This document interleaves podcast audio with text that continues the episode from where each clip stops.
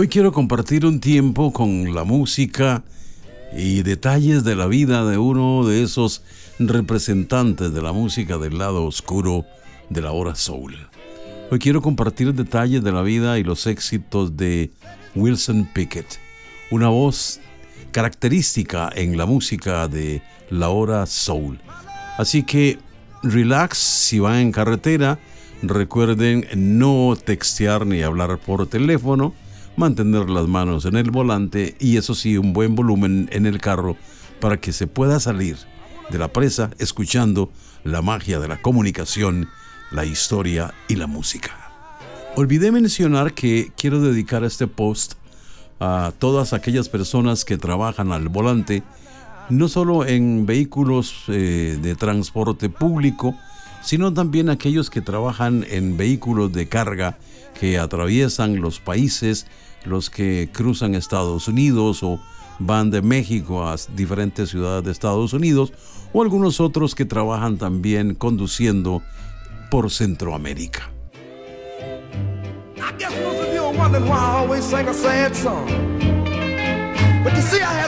Wilson nació en la ciudad de Prattville, en Alabama, y murió cuando tenía 64 años en el 2006 en Detroit, Michigan, en Estados Unidos.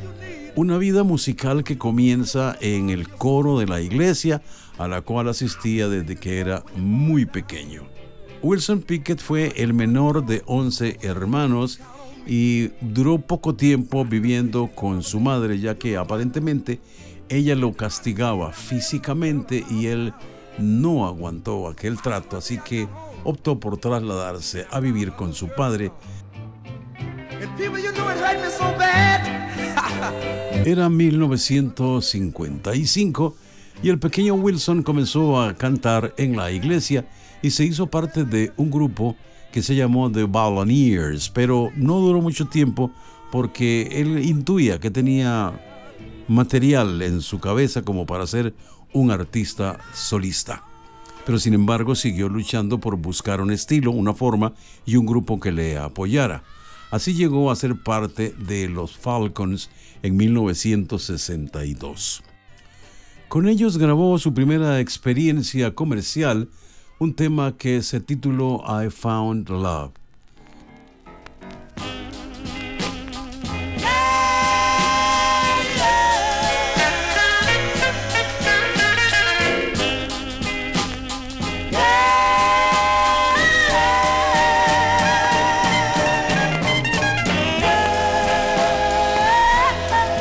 Sin embargo, no tuvo el éxito que él esperaba, se dio cuenta que tenía potencial y decidió escribir canciones y marcharse en busca de una mejor oportunidad.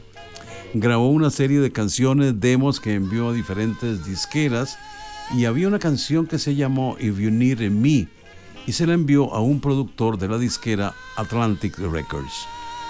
Parece que la disquera no le dio mucha importancia y poco tiempo después, el cantante Solomon Burke salió al mercado con esa canción. De tal forma que él dijo, si esta es mi canción. Y se molestó mucho porque se dio cuenta que le habían robado un tema y lo habían hecho un éxito y él no había tenido participación en la grabación, ni mucho menos en los créditos cuya autoría le pertenecían. Podría decirse que oficialmente Wilson Pickett estaba entrando al concurrido difícil negocio de la música y los derechos de autor.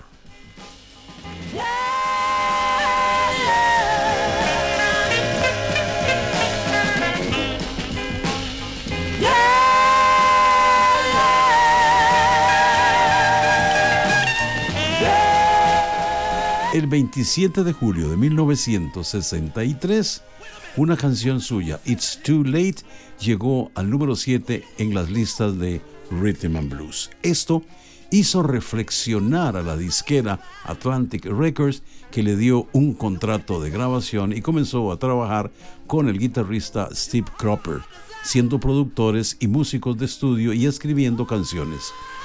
De ahí tuvieron oportunidad de trasladarse a un estudio de grabación mucho mayor, más grande, más profesional que pertenecía al sello Stax Records, un competidor muy fuerte que tenía el sello Motown. Ahí grabó su primer gran éxito realmente que le dio a conocer en toda la Unión Americana. Grabó In the Midnight Hour, un tema que se convertiría en uno de los grandes clásicos de la música soul.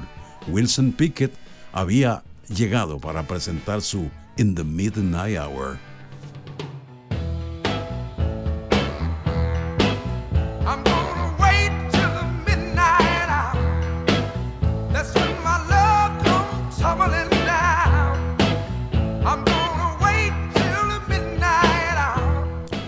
Seguirían sucediéndose los éxitos y así vio también la fama con otro tema muy particular en su versión, Most Sally.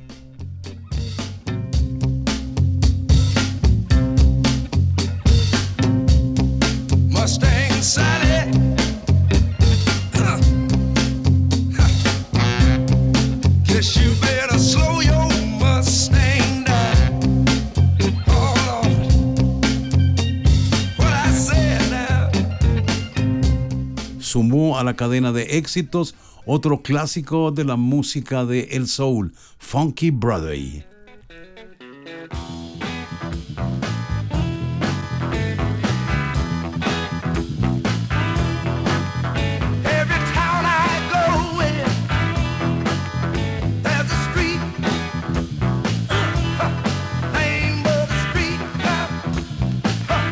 En todos estos casos, sus discos estaban vendiendo millones de copias y su fama subía rápidamente como la espuma. Tenía tiempo para escribir canciones para otros intérpretes y artistas, inclusive en el segmento de la música de rock.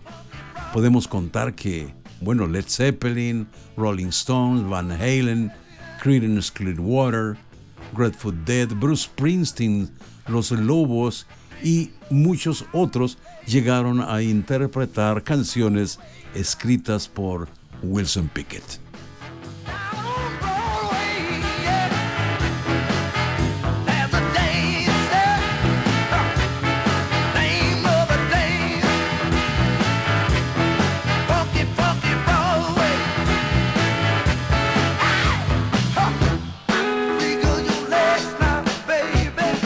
Historia lo registra como un cantante activo de 1959 hasta el 2006.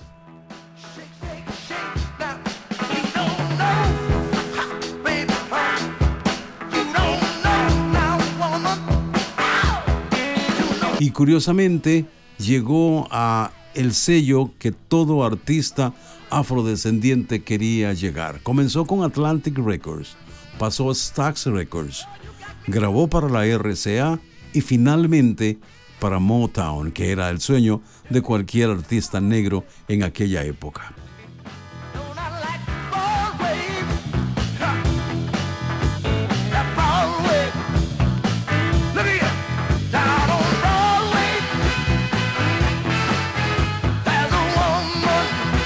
Motown estaba haciendo el milagro promocional y de ventas no únicamente en Estados Unidos, sino también en todo el mundo.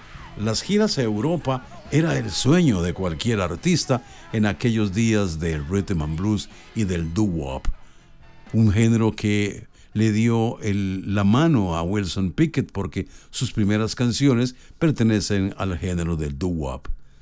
Sin embargo, su registro vocal, su estilo, le llevó a ser un solista de éxito.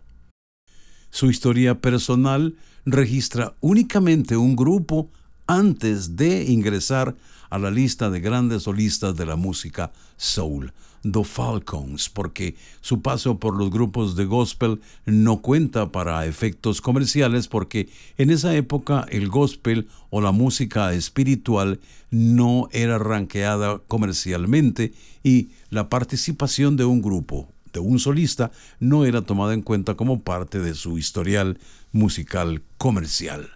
The Falcons fue el único grupo al cual perteneció Wilson Pickett. El resto de su carrera fue como un artista solista y por supuesto un excelente arreglista y compositor, escritor de canciones que le depararon grandes dividendos en la industria, sobre todo por derechos de autor. Mala administración y malas conductas le llevaron a caer en el abismo del alcoholismo y sufrió muchos arrestos, además de que tuvo un accidente automovilístico donde golpeó a un adulto mayor y fue condenado a varios años de cárcel en la casa. Eventualmente tuvo algunas giras y presentaciones en vivo, pero su adicción al alcohol le llevó a sumirse en una gran depresión. Para 1991 tuvo grandes reconocimientos de parte de la industria de la música. Fue incluido en el Salón de la Fama de la Música de el Rock and Roll. Sin embargo, su adicción al alcohol pudo más que él y llegó a morir prácticamente en el abandono la soledad y la tristeza. Murió de un infarto agudo al miocardio el 19 de enero del 2006. Nos dejó para la historia y para acompañar a los viajeros de la noche por las carreteras del mundo canciones como In the Midnight Hour.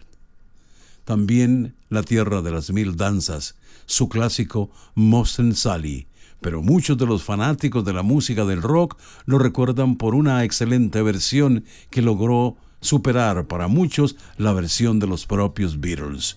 Wilson Pickett. Hey Jude, don't make it bad. Take a sad song and make it better. Remember to let her in your heart.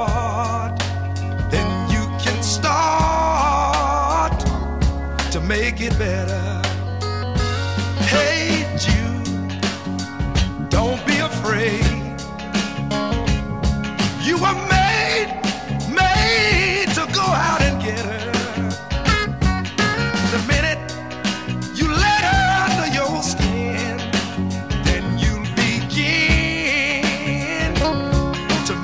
better. Anytime you feel the pain, hey Jude, refrain. Don't carry the world upon your shoulder. For you know that it's a fool who plays the cool by making the world a little bit cold.